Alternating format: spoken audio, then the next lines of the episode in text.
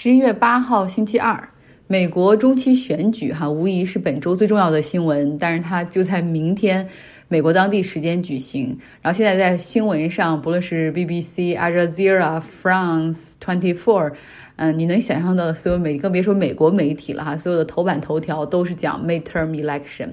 啊，做出各种各样的预测，不停的 scenario 啊，然后怎么怎么样。那我就不说这些了哈，因为反正还有一天，结果就出来了。我们之后吧来说结果。今天我们来点轻松的哈，先来说说英国的王室。在伊丽莎白二世女王去世之后，其实我们有一段时间都没有关注这个家庭了。查尔斯国王，他叫查尔斯三世，哈，他将在五月六号，明年的时候，在威斯敏斯特教堂举行王位的加冕登基仪式。那作为庆祝，英国人在五月八号，也就是周一的那一天，会获得一个 bank holiday，将放假一天，然后会有一些庆祝活动。那我们知道现在的这种呃国王和王后哈，查尔斯国王和卡米拉王后，他们俩其实真的是真心相爱、相伴、相随啊，很多很多很多年。但是因为戴安娜王妃的这个悲剧，所以他们在百姓中的支持率还有认可度一直其实都很低。那么现在呢，Netflix 的英剧《Crown》。皇冠哈，然后第五季在周三上线。这一季根据剧本，它正好聚焦的那个年代就是九十年代啊。然后从查尔斯和戴安娜的貌合神离、彻底分手，到戴安娜在隧道中出了车祸吧，可能这个都会被涵盖其中。所以真的是来得早不如来得巧。这个皇冠第五季的这部剧可能会让目前英国王室的这个支持率再受打击。那中间其实有很多的情节是虚构的成分，或者是编造的。你为了让它看起来更有戏剧的冲突，哈，嗯，但是这次可能因为距离现在的今天真的太近了，而且中间涉及到太多的当事人，可能就是可能就是二十多年前的事情，所以网飞也怕惹麻烦，在这个剧的开头添加了一个 disclaimer，也就是一个免责声明，哈，说灵感是来自现实生活中的事件，也就是说。不全都是事实，所以就是离今天越近，真相和事实以及虚构可能中间的界限就越来越模糊了。那这个剧中真的他做了不少的暗示，实际上都是我们平时不知道的，至少是没有被当事人承认的哈，而且有点有损王室的这个形象。比如说，伊丽莎白女王的丈夫菲利普亲王，他就是在剧中暗示他和比自己小三十二岁的。一个什么什么夫人有一段婚外情，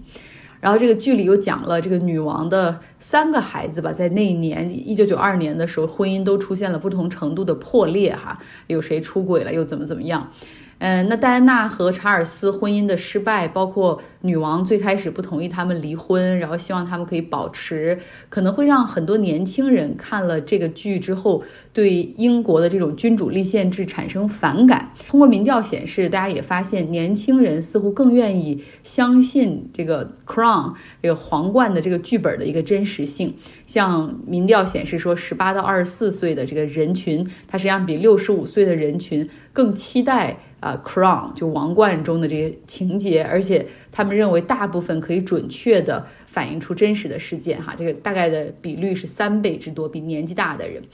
那么中间还有一个虚构的、未经证实的。呃，一个情节在这个剧中出现，就是说查尔斯当时还是查尔斯王储哈，他曾经联合前首相，希望劝他母亲可以早点退位。那时候是九十年代的时候，然后他可以早一点的继承这个王位。前首相梅杰，也就是剧中那个所谓的当事人，都直接站出来批评说，这根本就没有这样的事儿哈，你们不能够为了去制造这种戏剧冲突而胡编乱造，这样非常不负责任的行为会给英国王室以及英国带来。很大的伤害，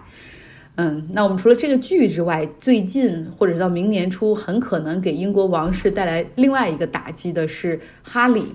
他呢会在明年的一月份发布自己的 memoir 一个回忆录哈，这个回忆录的名字包括书的封皮儿都已经发布了，叫 Spire。呃，有人就是说他是多余的呀，然后也有人曾经传闻说他是根本就不是查尔斯的孩子啊，啊，是戴安娜的私生子啊，然后还有就是说在王位继承中是那么一个微不足道的角色等等，呃，反正他用 spire 这样做一个标题，在这部回忆录里面，哈里说他讲了自己的经历啊，以及他的冒险，之前在英国的军队中的一些海外服役的经历，他的 loss 可能他母亲的丧生等等，包括获得的人生教训，然后他会对这些。事情从一个新的角度进行审视哈，那除了自己的童年之外，他会写到现在，包括二零二零年为什么要带着梅根呃离开英国搬到美国去居住，包括王室中究竟是谁有种族歧视，谁对梅根的肤色发表过不正当的言论，都会在这本书中出现，不知道是噱头还是真的会点出那个人名哈，呃，那这个书稿。因为哈利和梅根现在已经不拿这个皇室的俸禄嘛，所以他们也不是王室的高级成员。这个书稿他们没有必要再提交给，就是没有责任提交给白金汉宫进行审阅。所以现在白金汉宫就非常的紧张，因为没有人知道他这个书里面到底写了什么。呃，所以他们甚至把这个事儿、这个书的发布列为一个潜在的危机，已经开始准备一些 crisis management，已经开始准备一些应急预案了哈。呃，到时候可能会进行危机公关。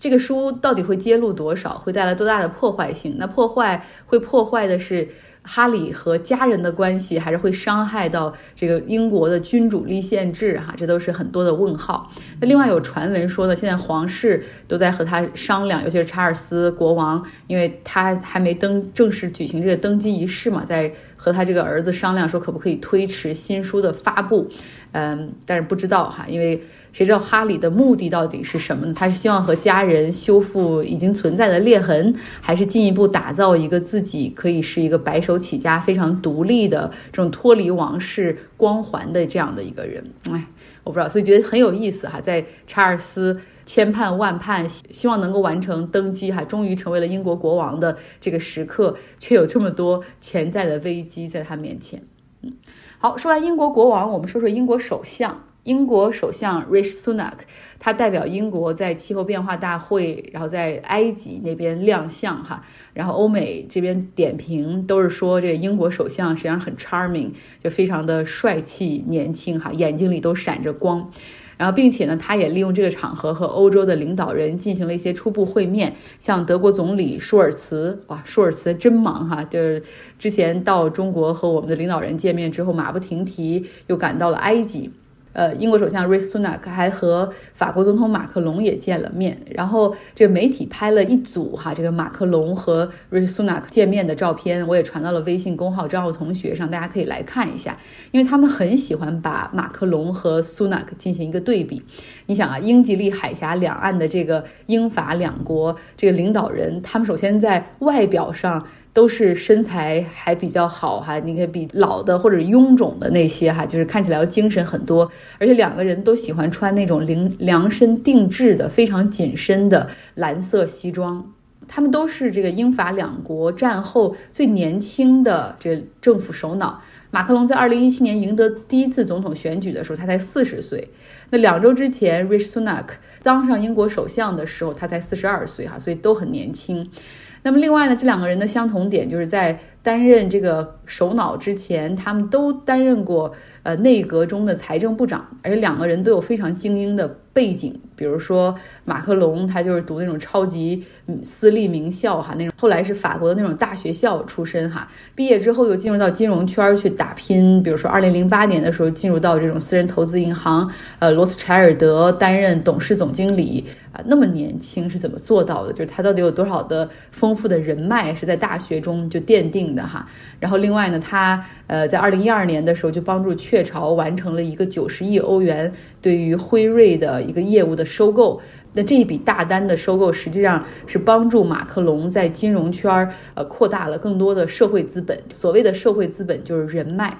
呃，然后这种非常。强大的人脉网络实际上是帮助马克龙冲破了那种金融业和政治之间的这种边界哈。很快，在二零一四年的时候，当时奥朗德政府试图挽救呃非常岌岌可危的这种陷入困境的他的总统任期的时候，就任命了马克龙担任了财政部长。你想那时候他多年轻？那和马克龙一样，Rich Sunak 他也是一路读私校，然后最好的英国最好的大学牛津毕业，也建立了一个类似于这样的一个精英网络，有很多的人脉。后来他毕业之后又前往到美国去发展，先是在高盛，后来在对冲基金啊，不满足的他又跑到了这个加州这边硅谷哈去，呃，在斯坦福读了 MBA，并且和印度超级富豪的千金喜结连理，然后又获得了更多的人脉。然后他回到英国之后就迅速从政啊，从竞选议员成功到在内阁中获得